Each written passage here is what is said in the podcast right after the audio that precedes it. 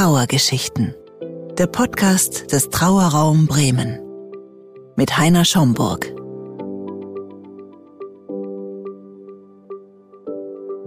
Frau Nowak, schön, dass wir uns treffen und Sie über Ihre Erfahrung mit Bestattungen erzählen. Wir haben vor fünf Jahren Sie begleitet. Da ist Ihr Mann verstorben. Ich kann mich noch gut dran erinnern. Das war, glaube ich, an einem Wochenende auf einen Sonntagmorgen ne? oder Samstagmorgen war das, glaube ich. Samstagmorgen. Samstagmorgen. Müsste das gewesen sein. Waren ja. wir relativ früh da, irgendwie um neun oder Ja, um zehn. Und dann ja. war oben in seinem Schlafzimmer, war die ganze Familie da, die Kinder, Enkel waren alle da und dann haben wir ihn runtergetragen, die Treppe. Und äh, das, ich kann mich noch gut dran erinnern, dass ein Kind dabei war, das immer an die, die Hand am Sarg oder an ihm Ja. an der Trage, ja, an der äh, Trage. Die gehalten wollte unbedingt hat. mittragen. Ja, sie wollte unbedingt mittragen, genau. Und äh, ich, wenn ich so mit meiner Frau manchmal sogar so Abholungen erzähle, dann ist das immer so eine Abholung, die so in Erinnerung geblieben ist, weil das so Ja. eine ganz schöne und auch Ja, viel Zeit ja. haben wir gehabt und so. Und Ja. ja, mögen Sie noch mal erzählen, so was so was Ihnen noch so in Erinnerung geblieben ist, was für Sie gut war, was heilsam war, was Ja. vielleicht auch nicht so gut Ja. war. Also wir waren, wir haben wahnsinniges Glück gehabt, muss ich sagen. Wenn man sich vorstellt, äh, dass einem ein Liebster stirbt und, und ähm, dann hat man immer auch so diese Gefühle, das ist nur das Schrecklichste, was einem passieren kann. Und ähm, wir hatten die Möglichkeit, meinen Mann, der eine Weile krank war, äh, zu Hause zu haben. Und es und uns auch durch seine Krankheit darauf einzustellen, dass wir ihn verlieren würden irgendwann Ja, in nä näherer Zeit. ja. Und ähm, wir haben ihn eben zu Hause gepflegt. Wir sind auch absolut ähm, glücklich gewesen, dass wir ihn das bewältigt haben. Das liegt daran, dass wir eine sehr enge, große und sehr enge Familie haben, die sich sehr einsetzen, wenn irgendjemand in Not ist. Das heißt, dass die ganze Familie eigentlich schon über eine Woche anwesend war. Immer mal mit meinen anderen nicht, aber im Großen und Ganzen waren sie da. Und speziell die Enkelkinder saßen von morgens bis nachts an seinem Bett. Manchmal wie so zwei kleine Engel oder drei kleine Engel, die, die ihn behüten. Und ähm, ja, dann ist er eines Nachts dann gestorben, als meine Tochter bei ihm schlief. Und ähm, das halte ich übrigens auch für bedeutend, dass es offenbar so ist, dass die Menschen leichter eher sterben dann, wenn ihre allernächsten Personen nicht dabei sind. Das habe ich mehrfach so erlebt. Mhm. Ja, und dann hat, so begann das ganze Prozedere und wir hatten aber schon, äh, meine Tochter hatte diese Verbindung zu alternativen Beerdigungsinstitutionen und hat dann äh, schon gesagt, wir müssen unbedingt darauf achten, dass wir an das richtige Beerdigungsinstitut kommen. Und dadurch sind wir an sie gekommen. Und ähm, das Schönste war eigentlich, dass dieses, was wir erwartet haben, nämlich dass jetzt kur kurz nachdem der Mensch gestorben ist, sofort ab, äh, aufgeladen wird und abtransportiert, nicht passieren musste, sondern dass sie schon am Telefon gefragt haben, wie lange wollen Sie ihn denn da haben, wann sollen wir denn kommen? Ich war ganz verwirrt und dann habe ich mir kurz Gedanken gemacht und dann haben wir einen Zeitpunkt festgelegt, der für uns richtig war. Und dann sind sie gekommen. Und da war es eben wahr, er war in der Nacht gestorben oder am frühen Morgen, dann war er einen Tag bei uns und dann haben sie ihn abgeholt. Und in der ganzen Zeit konnten wir so eine Art Totenwache halten. Ähm, die Kinder vor allem. Die Kinder waren ständig um das Bett. Ähm, und konnten wirklich jeden Moment miterleben, wie die Person immer mehr und mehr verschwindet. Das war, und alle, die ganze Familie, muss man dazu sagen, ist unglaublich dankbar dafür, dass sie das so miterleben durften. Mhm. Ähm, dass es so gehen kann, mhm. was auch wieder ein großes Glück ist. Mhm. Ja, und dann haben sie ihn abgeholt und äh, wir haben den, es war, war sehr schön. Ich weiß noch, dass ihre Partnerin gekommen ist, sich vor das, in das Zimmer rein, sich an das Bett gestellt hat und zu meinem toten Mann gesagt hat, bist du aber gut eingebettet. das hat uns auch wieder so irgendwie ganz viel Kraft gegeben, mhm. dieses, dass es offenbar ist, dass wir das so ist, dass wir das richtig gemacht haben. Mhm. Und ähm, dann wurde er in das Auto verladen und da das Enkel ein, die eine Enkeltochter, die mit runtergetragen hat, die hat dann noch gesagt, warum nehmen die ihn jetzt und begraben ihn in ihrem Garten? Mhm. Warum begraben wir ihn nicht in unserem Garten? Und dann haben wir das erst erklärt und danach haben wir uns auf einen großen Spaziergang begeben im Bürgerpark. Schon, sie sind übrigens gegen Abend gekommen, denn dann wurde es schon dunkel. Ah, okay. Okay. Ja, ja, ja. Und das war auch, das habe, da habe ich noch die Bilder vor mir. Da saßen nämlich die Pfauen im Bürgerpark oben in den Bäumen und schrien noch so ein bisschen. Es war sehr eindrucksvoll, ja. Das war ein schöner Spaziergang. Und dann ähm, sind sie ja jeden Tag gekommen, was ungeheuer beruhigend war. Und wir haben in Details besprochen, wie wir das haben wollten. Mhm. Und wir konnten es wirklich genauso machen, wie wir es haben wollten. Was auch äh, ein besonderes Glück ist, dass wir genau die Leute gefunden haben, die sich daran an dieser Trauerfeier beteiligt haben. Und zu der Trauerfeier kann man eigentlich erstmal nur sagen, ähm, dass ich paar Wochen später die Tochter einen von Freunden getroffen habe, die ähm, auch da bei der Trauerfeier waren.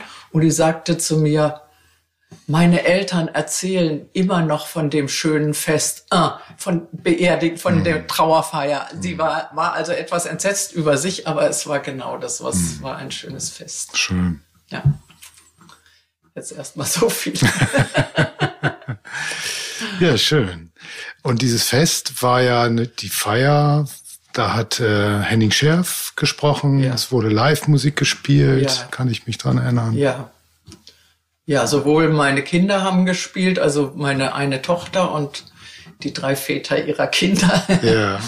als auch ähm, als auch dieser wunderbare Chor von der Hochschule, in der mein Gampenlehrer dann auch noch das Instrument, ja. begleitende Instrument gespielt hat. Es war alles irgendwie ein sehr schönes Zusammenkommen. Auch die, ähm, die Begegnung mit Frau Fröhlich, mhm. die, die für die Blumenschule mhm. gesorgt hat. Das war auch sehr, es war fröhlich. Und ähm, sie hat es wunderbar gemacht. Und die hat den Satz geprägt, Herr Schomburg streut gerne. ich gesagt, Herr Schomburg wollte irgendwas mit Blumenblättern.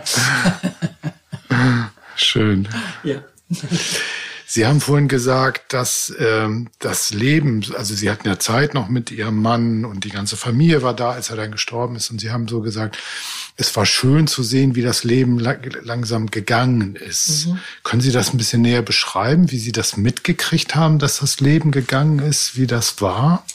Also ähm, es ist tatsächlich so, dass mein er gestorben ist und meine Tochter, die bei ihm war, ähm, die hat wirklich im Bett neben ihm geschlafen und die kam sofort rüber in das andere Zimmer, wo ich schlief und sagte, holte mich rüber. Und ich habe mich vor das Bett gesetzt und habe die Hände unter den Körper geschoben, der noch warm war, mhm. ganz warm. Mhm. Und meine Tochter hat mir jetzt erst vor kurzem gesagt, was ich nicht in Erinnerung hatte, dass ich gesagt hätte, wir haben ein so schönes Leben gehabt. Mhm. Das wäre das Erste, was ich gesagt hätte. Mhm. Und dann konnte man aber in der Stunde, in der ich da saß, merk, ganz deutlich merken, wie sich der Körper mit dem Erkalten auch, aber man, wie der sich verändert. Mhm. Eben auch, dass er sich immer noch was bewegte, so mhm. dass man immer wieder das Gefühl hat, da gibt's noch eine Ansprache miteinander. Mhm. Mm, ähm, das haben auch übrigens die Kinder so gesehen. Und die Kinder, die ja dann ziemlich dabei waren, die, ähm, da war der Kleinste, der so dreieinhalb war oder so, um das Bett ein, fast so ein bisschen herumturnte, äh, irgendwann mal an die große Zehe stieß und ganz erstaunt war und sagte, oh, ganz schön hart. Mhm. Also der Körper hat sich verändert und, und ähm, man hat so das Gefühl, äh, damit verschwindet das Leben. Mhm. Wobei, wie gesagt, auch dieser kleine irgendwann mal da saß und auf das Dach vom Nachbarhaus guckte und sagte, ich sehe den Cornelius da sitzen. Ach, schön. Ja. Hm. Also das, es hat auch immer was Magisches und man kann in dieser Situation gar nicht so unterscheiden, was sind nun diese Fakten, die hm. sich da vollziehen hm. und was hm. empfindet man. Hm. Also wir erleben das so, wenn wir Verstorbene abholen, dass wenn man so das Gefühl hat, dass der oder die Verstorbene noch jetzt was sagen möchte, zum Beispiel, mhm. gleich vielleicht den Mund aufmacht mhm. oder so und mhm. auch vielleicht die Augen noch aufmacht und, und guckt irgendwie oder so, dann ist die Seele noch, noch präsent. Und wenn man so das Gefühl hat, nee, der, der möchte gar nichts mehr sagen, die Augen sind wirklich fest, fest zu, dann kann man im Gesicht auch sehen, vielleicht haben sie es auch unbewusst mitgekriegt, keine Ahnung, aber so erleben wir das, dass dann äh, man das Gefühl hat, die Seele ist schon ziemlich weit unterwegs. Ja. Ja. Also jedenfalls ist sie nicht mehr in diesem Körper. Oder nur noch ein Teil oder wie auch immer. Ja, Vielleicht ist es ja, ja auch, ne? Ja, ich stelle mir das eher so ein bisschen flüssiger vor als Prozess über mehrere Stunden oder Tage. Also dieses, dass wir dieses Gefühl hatten, der ist um uns. Das hatten wir noch eine Weile. Mhm aber im Körper nicht mehr. Und ich erinnere mich noch genau, wie ich äh, sein Gesicht, er war ja dann zugedeckt mit so einem Leintuch und wie ich sein Gesicht dann zugedeckt habe, als sie ihn abgeholt haben. Und äh, es wirklich darum ging, dass ich jetzt einen letzten Blick werfe, dass ich da schon das Gefühl habe, da ist er nicht mehr. Hm.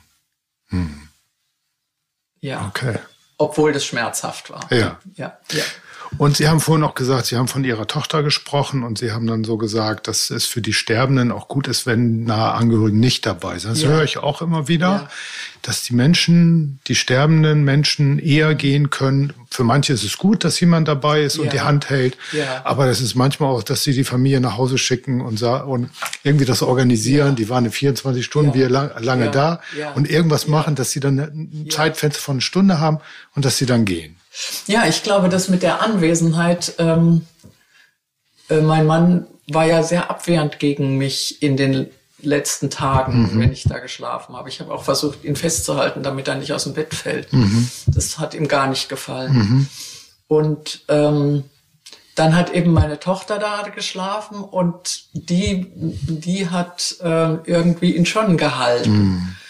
Ähm, ich denke, es ist wirklich so, also ich habe es mehrfach erlebt, dass bei zwei meiner Schwägern, dass sie ihre Frauen, dass die erst gestorben sind, als die das Zimmer verlassen mhm. haben. Da waren noch andere Menschen, waren da, mhm. aber die ähm, mhm. mussten irgendwie weg hm. sein. Ja, weil man verlässt ja seinen, seine Liebste oder seinen Liebsten. Ja. Also ja, man lässt ihn ja, ja praktisch alleine ja, so, ne? Das ist ja auch echt schwer. Oder wenn eine Mutter ihre Kinder da noch und die und sie mag ihre Kinder gar nicht alleine lassen, das ist ja auch furchtbar. Und das spüren die ja auch. Ja. Ne? Ja. ja, ja, natürlich. Ich erinnere mich auch, dass meine Schwester, die Krebs hatte, auch zu Hause gestorben ist. Erst gestorben ist, als wirklich das letzte ihrer nahen Familienmitglieder hm. da war. Hm. Deshalb ist es auch wichtig, dann zu sagen, du kannst gehen, ich komme ja, klar, ja, ich werde mein Leben weiterführen, ich werde dich vermissen, aber du kannst gehen. Das höre ich immer wieder. Das habe ich auch mit meinem Mann gemacht. Der hatte es sehr schwer, ja. ja weil sein Herz war stark und und und ähm, er hat es schwer. Er hat ja das Essen verweigert und ähm, dann bin ich irgendwann mal hingegangen, habe mich hingesetzt und habe gesagt, ich erzähle ihm jetzt seine Geschichte, weil ich mal bei meiner Schwester erlebt habe, die hat sich selber, während sie starb, ihre Geschichte erzählt. Mhm. Und ich hatte so das Gefühl, das muss her, dieses nochmal die Geschichte erleben. Und ich habe angefangen, die ihm zu erzählen, bin nur bis dahin gekommen, wo wir uns getroffen haben. Dann habe ich eine Pause gemacht, weil er eigentlich so eingeschlafen war, ganz eingeschlafen. Und ähm, ja, dann ist er in der Nacht gestorben. Und ich habe eben das eingeleitet damit, dass ich gesagt habe, wir, wir können nicht zusammen sterben. Ja. ja. das ist eine Sache, die jeder für sich machen muss. Hm. Ähm, er hatte nämlich irgendwie in den Tagen vorher davon gesprochen, dass er da zwei Kisten hat, eine rote und eine blaue. Und irgendwie, er hat es angedeutet, dass die eine für mich und die andere für ihn ist. Mhm. Und irgendwie war da was, was noch nicht mit, mit nicht loslassen mhm. oder so zu tun hatte. Hat eine hohe Symbolik, ja, diese ja, Kisten ja, dann. ja, ja. Sie haben im Vorgespräch gesagt, oder haben, als wir gemailt haben, äh, dass Sie mehrere Bestattungen in den letzten Jahren begleitet haben und eine auch ziemlich schwierige dabei war. Mögen Sie davon erzählen? Ja, die, die Bestattung selber war nicht schwierig. Die, die, die Art des Todes war einfach furchtbar. Ähm, das war mein Schwiegersohn, der schwer herzkrank war, das wussten wir, der sich aber und der während Corona eine riesen Bypass-Operation plus Reha und so weiter durchstehen musste und sich dann irgendwie doch sehr gut erholt hat und auch wieder sehr aktiv war als Kameramann und viel gearbeitet hat und viel Fahrrad gefahren ist und gute Werte hatte. Die Familie hatte auch Corona und dann war er der Erste, dem es eigentlich wieder gut ging und er hat die anderen versorgt und er war unterwegs und wieder bei der Arbeit. Und der ist einfach auf dem Weg von der Arbeit nach Hause tot umgefallen. Hm. Und ähm, das war so eine, eine schreckliche Form. Ähm, obwohl mir sein, meine Tochter und, und seine Kinder sagen, sie hätten im Grunde immer erwartet, dass die Polizei mal vor der Tür steht und sagt, er ist tot, hm. äh, war es dann doch ziemlich. Also mein Enkel war hier und als er das erfuhr und ist völlig zusammengebrochen hm. und und ähm, es ist einfach bitter und ist immer noch ungeheuer schmerzhaft. Auch weil das so ein Mensch war, der so mitten im Leben stand und im Grunde die ganze Familie immer zum Mitleben an veranlasst hat. Mhm. Und das war schwierig. Mhm. Die, die Beerdigung selber war eigentlich wieder sehr schön, auch mit Hilfe eines ähnlichen Instituts wie Ihren mhm. in Frankfurt. Mhm. Und ähm, wir haben einen wundervollen Friedhof ausgesucht am Berg, wo man so einen Blick über ganz Frankfurt und den Taunus hat und in, in äh, so einem, also auch eine Urnenbestattung in, in so einer Wiese unter einem Obstbaum. Mhm. Ganz schön, ganz, ganz schön und, und das war eben auch so, dass die Reden und alles ganz schön, es war im Freien, weil es im Sommer war und, und, und, ähm, äh, die Reden waren wund besonders auch, weil es so reflektierte, was für ein großartiger Mensch der war. Hm. Ähm, aber es ist einfach, es bleibt sehr viel mehr Schmerz übrig. Hm. Offenbar, weil man sich auch nicht darauf einstellen konnte hm. oder weil der Mensch auch noch kein Alter hatte mit mhm. dem, mit, wo man damit rechnet oder wo man hm. ihm das zulässt, dass er stirbt. Hm kleine Kinder noch. Ja, hm. ja, klein sind die Kinder nee. nicht, die sind schon erwachsen. Ja. Ah, okay, ja, okay. Aber die leiden auch sehr. Ja. Die leiden sehr. Okay. Ja, und dann äh, ist es einfach so, dass im letzten Jahr, also in diesem Jahr, wo das, das, mein Schwiegersohn vor einem Jahr ungefähr, mh, hm, ähm, elf Leute gestorben sind, die mir nahestanden. Hm. Das ist so, vorher hatte ich das nie so erlebt. Da war es mal, passiert das mal so oder mal so. Und plötzlich sind elf Leute weg, die, die, die man eigentlich oft gesehen hat und mit denen man viel miteinander zu tun hatte und, und gar nicht nur Leute meines Alters, also so, dass ich, man sagt, na gut, in diesem Alter ist es eben so. Hm. Und ähm, das hat mich ziemlich gebeutelt dann. Äh, gleichzeitig ähm, frage ich mich, ob man sich eigentlich dran gewöhnt, mhm. dass die Menschen sterben. Ähm, so nicht im Sinne von abstumpfen, sondern mehr von, es gehört tatsächlich zum Leben mhm. dazu. Mhm. Ähm, denn ich bin bei jedem Einzelnen nun nicht mehr so gerüttelt gewesen, sagen wir mal so. Hm. Und haben Sie eine, eine Antwort darauf oder? Hm. oder also ich innerlich hoffe ich, dass es nicht abstumpfen ist. Ja, ja so. aber dass man nicht mehr ganz so gefangen ist in den Gefühlen oder wie würden Sie das sagen oder?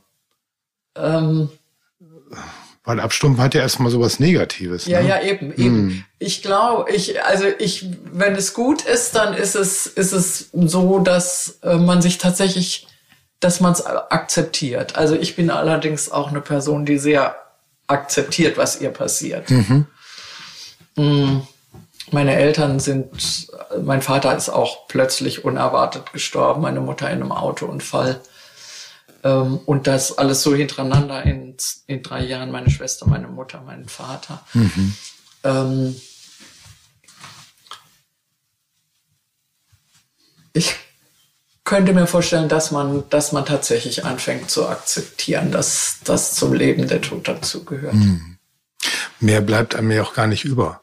Also finde ich, ja. weil man versteht es ja nicht. Nee. Das ist ja wie bei einer ja. Geburt genauso. Ja. Man, also ich sag mal, hier oben man versteht ja nicht, was da, das ist ja ein Wunder, wenn ein Kind auf die Welt kommt und auch ja. ein Wunder im gewissen Sinne, ja. wenn jemand stirbt. Ja. Also das kann man ja nicht erklären. Ja. Man kann es zwar körperlich erklären, was da passiert und so, aber im Endeffekt kann man es ja nur akzeptieren. Aber wirklich verstehen kann man ja nicht, was da passiert. Nee, und das ist, äh, das ist wirklich das Interessante. Also was ich eben jetzt auch gemerkt habe, seit mein Mann gestorben ist, da hat man hinterher das Gefühl, so jetzt weiß ich, wie das geht. Mhm. Aber das ist nicht so. Ja, okay.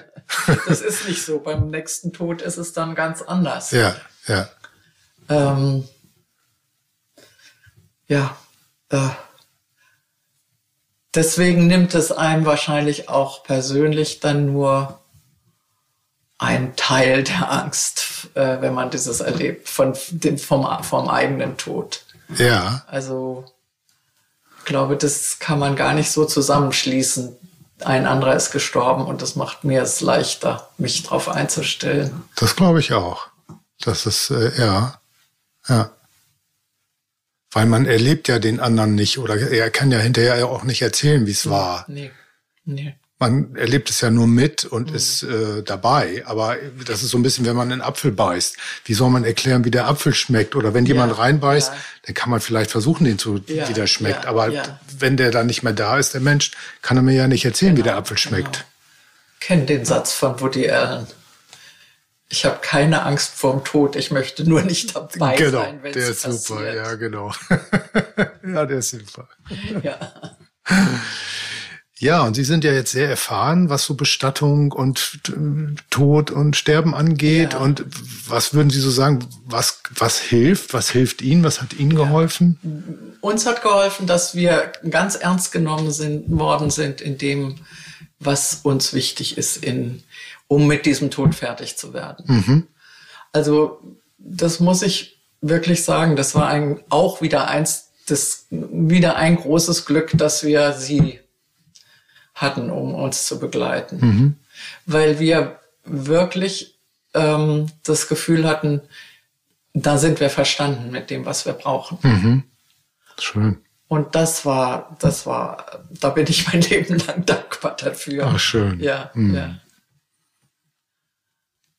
Und so im, im ganz Alltäglichen, so an Ritualen und so, was, um, was hilft da? Was haben Sie so erlebt? Oder wo haben Sie auch gesagt, das geht irgendwie gar nicht, das kann also ich nicht. Das geht, geht, was, ich habe jetzt auch Beerdigungen erlebt, die für mich eigentlich ganz fürchterlich waren. Also wenn sie, wenn sie okay waren, dann waren sie so, wie man sie kennt. Mhm. Und äh, dann gibt es aber so eine, wo dann die Familie ähm, wo die Trauerfeier in der Kapelle stattfindet und dann die Familie sagt, jetzt möchte sie erst alleine ans Grab gehen mhm. und dann sitzen die, sitzt die Trauergemeinde in der Kapelle und wartet mhm. und es dauert lange. Mhm. Und dann irgendwann wird die dann auch zum Grab zugelassen. Das ist ähm, das hat mich sehr befremdet. Mhm. Äh, weil ich schon denke, es ist, so ein Abschied muss ein gemein, ein gemeinsamer sein. Mhm.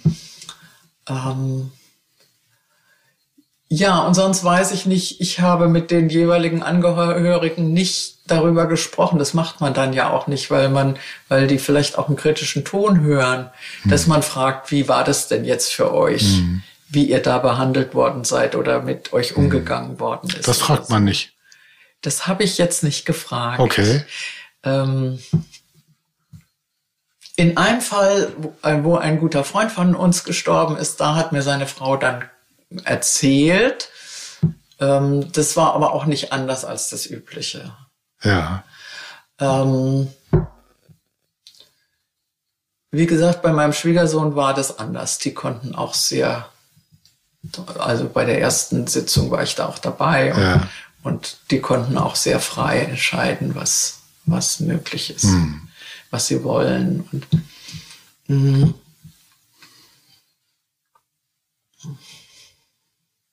ich finde es eben wichtig, dass man die Zeit hat, sich zu verabschieden. Mhm. Also, dass nicht dieses, was irgendwo im Gesetz steht oder so, jetzt wird kaum, dass der Mensch gestorben ist, wird er gleich abgeholt. Mhm. Man hat, und die, das Beerdigungsinstitut übernimmt alles im Sinne, ähm, ich kann mich gar nicht mehr bewegen in mhm. dem Raum. Mhm. Das Schöne bei ihnen war eben, dass sie zwar alles übernommen haben, aber immer äh, uns den Raum gegeben haben, äh, das mit zu bearbeiten. Mhm. Das war sehr schön, mhm. ja. War denn bei dem ähm, Todesfall von Ihrem Schwiegersohn, haben Sie ihn denn nochmal gesehen? Waren Sie bei der Einäscherung dabei? War da irgendwie, Nein, war das Thema, waren, oder? Nee, wir waren, ähm, wir haben ihn, also meine Tochter hat ihn an dem Abend in dem Krankenhaus, in das er eingeliefert ja. worden war, gesehen. Ja. Und meine Enkelin und ähm, dann nicht mehr. Also mein Enkel hat ihn nicht gesehen. Ich hab, bin auch erst einen Tag später gekommen. Da war das, äh, es stand nicht mehr zur Diskussion. Ich weiß okay. nicht warum. War das Bedürfnis nicht da vielleicht? Und er ist hm. eingeäschert worden, interessanterweise an dem gleichen Tag, an dem zum, an dem mein Mann gestorben ist, am mhm. 6. April, und auch mein Vater gestorben ist am 6.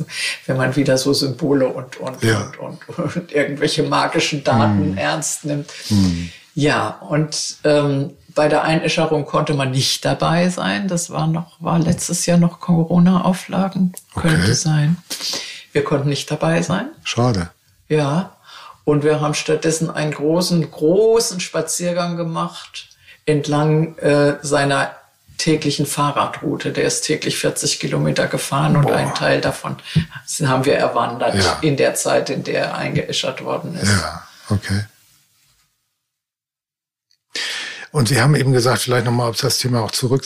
Man spricht nicht darüber. Ich weiß das gar nicht, weil ich da gar nicht so ähm, Trauerfeier erfahren bin, nur von der anderen Seite, weil ich sie aufbaue und dann ja, wieder abbaue ja, und wegfahre. Ja, Aber man spricht nicht darüber oder sagt nicht, das hat mir nicht so gut gefallen. Ist eigentlich auch schwierig, ne? Ich weiß es gar nicht, wie das ist. Ja, also ich, ich habe nichts angesprochen, sagen wir mal so, und viel Gelegenheit dazu gab es auch in den Zusammenhängen nicht. Okay. In dem einen Fall, wo ich zum Beispiel da habe ich nicht mal was, das war eigentlich eine ganz schöne Trauerfeier. Ja. Die war alles ganz konventionell, aber eben kurz und gut. Der Pfarrer war sehr zugewandt und, ja. und ähm, da war hinterher, hat sich die Familie getroffen. Und das ist ja immer das Interessante bei diesen großen Beerdigungen. Wenn die Familie groß ist, dann ist es die Möglichkeit mal, dass die Familie sich mal sieht mhm. nach den äh, nach der Trauerfeier.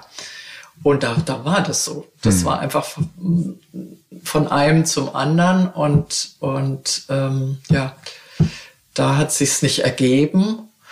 Und in den anderen Fällen, bei drei von den Bestattungen war ich nicht dabei. Hm. Ähm, ja, es, es, ist eine Mischung zwischen, ich frage jetzt nicht, weil, weil das als kritisch angesehen hm. werden könnte, hm. oder ich hatte jetzt keine Gelegenheit. Hm. Okay. Und wenn Sie so jetzt mit Ihrer Erfahrung, so Trauerfeier und Bestattung und so sich angucken, was würden Sie sich wünschen, dass noch was verändert wird? Oder haben Sie irgendwie Also ich, in unserem Fall würde ich jetzt nicht wünschen, Hm. dass was verändert wird. Und auch in dem Fall von meinem Schwiegersohn. Ich glaube nicht, dass meine Tochter meint, da müsste was anders gemacht worden sein. Mhm. Ich sag das nochmal. Das Wichtige ist dieses, die trauernden Menschen ernst zu nehmen, sie zu begleiten, aber sie nicht zu, zu herumzukommandieren und, und, und, und, und sie ihnen äh, alles Mögliche aufzuoktroyieren. Ich glaube, das ist das Allerwichtigste. Okay. Hm. Ich gucke noch mal eben auf den Zettel. Was haben Sie gelernt so in den letzten Jahren durch die Begegnung mit dem Tod und Bestattung?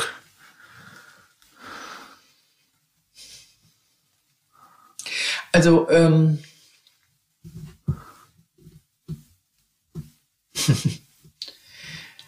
ein, einiges habe ich schon gesagt, glaube ich. Also dieses, ähm, dass man damit umgehen kann. Weil man's, man muss es, aber man kann es auch und ähm, dass man aber auch einfach ähm, im Leben sehr viel Glück haben kann und sehr viel nicht funktionieren kann. Und wir also sehr viel Unglück haben. Und wir haben einfach unge ungeheuer viel Glück gehabt. Und Das, dafür bin ich dankbar und, und äh, äh, ein bisschen hilflos gegenüber den Fällen, wo ich sehe, da wird es für die Leute viel schwerer, als es sein müsste. Haben Sie da ein Beispiel oder eine Idee, Ähm, was Sie damit meinen? Naja, eben dieses, ähm, ich werde sofort von dem Toten getrennt Ja. und ähm, kann dieses, was ich brauche, nämlich langsam von ihm mich zu verabschieden, nicht nur jetzt durch dieses ähm, einen Tag länger da sein und, und, und runtergetragen, sondern auch um das ganze Prozedere um die Trauerfeier herum. Also Zeit haben, Ja, Raum Zeit haben. haben, äh, Raum haben, ähm, ja, mitreden zu können. Mhm. Ja. Okay. Und haben Sie Ihre eigene Bestattung schon überlegt, sich Gedanken gemacht und Nee. wie Sie, was für Sie wichtig Nee, ist? das oder? machen meine Kinder. Ah ja, okay. Und die wissen, was Sie gerne möchten. Ich möchte dann nichts mehr. Ich möchte das, was meine Kinder möchten. Okay. Ich denke nicht über meine eigene Bestattung nach. Ja. Ähm, das heißt, nee, ja, ich denke immer über meine Zukunft nach. Also auch da so ein bisschen, aber nicht in dem Sinne, ich würde das jetzt gerne festlegen. Ja. Ich denke, das Bestatten hat für mich ganz viel zu tun mit den, mit den, äh, denen, die dann damit dem, mit dem Tod konfrontiert sind. Ja. Nicht mehr mit dem Toten so sehr. Ja. Also wir haben zum Beispiel, als wir diesen bayerischen Ort ausgesucht haben, wo meine Eltern, meine Schwester begraben sind, haben wir allerdings gesagt, wir wissen, dass er nicht den Fried Riensberger Friedhof nicht schön fand. Wir wissen, dass er doch nicht jüdisch ist. Ähm, in, Im Sinne, er kann auf dem jüdischen Friedhof begraben werden. Also er hat eben eine jüdische Mutter gehabt. Ähm, wir wissen, dass er einmal gesagt hat, in die Berge geguckt hat von dem kleinen Friedhof aus und gesagt hat, hier könnte ich auch begraben sein. Das war sozusagen unser Anhaltspunkt. Aber das wäre jetzt in keinster Weise bestimmt gewesen. Auch die Frage, ob er eingeäschert werden will oder nicht.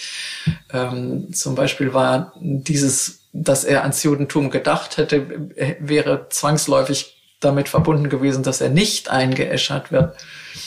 Ähm, äh, aber seine Eltern, seine Geschwister, alle sind auf eingeäschert worden. Ähm, also über all dieses mache ich mir auch keine Gedanken und de- meine, dass meine Kinder das äh, dann bestimmen werden, Also ob es eine, sein soll. ob's eine Erd- oder Feuerbestattung ist, äh, Ja, ist Ihnen egal Ja, oder haben ja. Sie, sind Sie leidenschaftslos? bin ich leidenschaftlich. Und auf welchem Friedhof und wie sind Sie auch leidenschaftslos?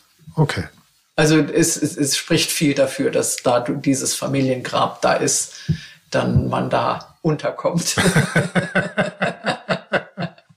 Aber mache mir da keine Gedanken. Ich finde wirklich, das ist Sache der, das hat mein Mann auch immer gesagt, das ist nach Sache der Nachkommen.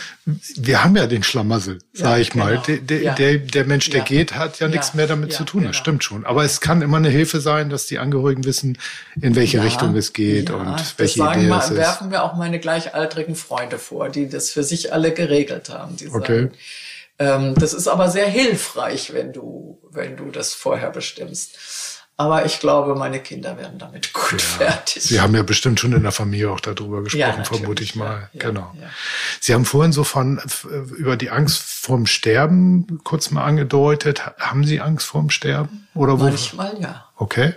Also in ganz akuten Momenten, wo es mir nicht gut geht. Also ich habe manchmal so Herzhupser und sowas. Und mhm. ähm, ja, da denke ich plötzlich, oh, das möchtest du jetzt nicht, dass du plötzlich weg bist. Mhm. Ähm, das hat, hat, schon so einen Panikmoment. Mhm. Und ähm, wenn ich mir Gedanken darüber mache, wenn ich darüber reflektiere, dann komme ich zu keinem Ergebnis. Okay. Ähm, ja, manchmal habe ich Angst. Haben Sie ein Bild oder ein Gefühl oder was dann kommt oder eine Vorstellung? Nee, ich glaube genau dieses, dass ich das nicht habe, davor habe ich Angst. Okay. Aber auch. Ähm, und ich glaube, dass es schon ganz persönlich ist, dass ich mich auf den Gedanken nicht einlassen möchte. Ja. Okay. Ja.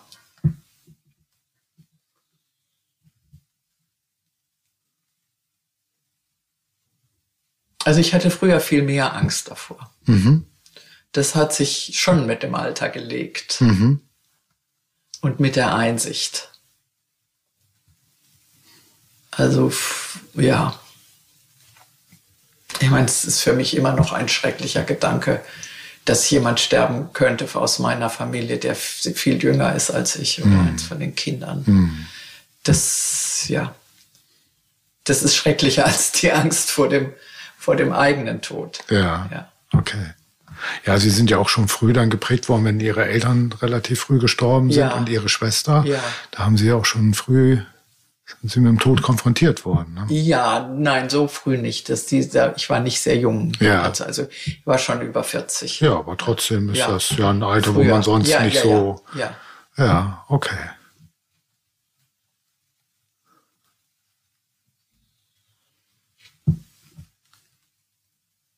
Nein, aber wenn Sie nochmal beharrlich fragen, sozusagen, was könnte man besser machen oder was könnte man anders machen, mir fällt jetzt nichts ein, wo ich sagen könnte, Herr Schomburg, bitte da könnten Sie ein bisschen was anders machen. Okay, das ist doch ein schöner Abschlusssatz. Ja. Vielen Dank. Bitte. Das war Trauergeschichten. Der Podcast des Trauerraum Bremen. Weitere Informationen über unsere Arbeit gibt es auf Facebook und Instagram sowie unter www.trauerraum-bremen.de.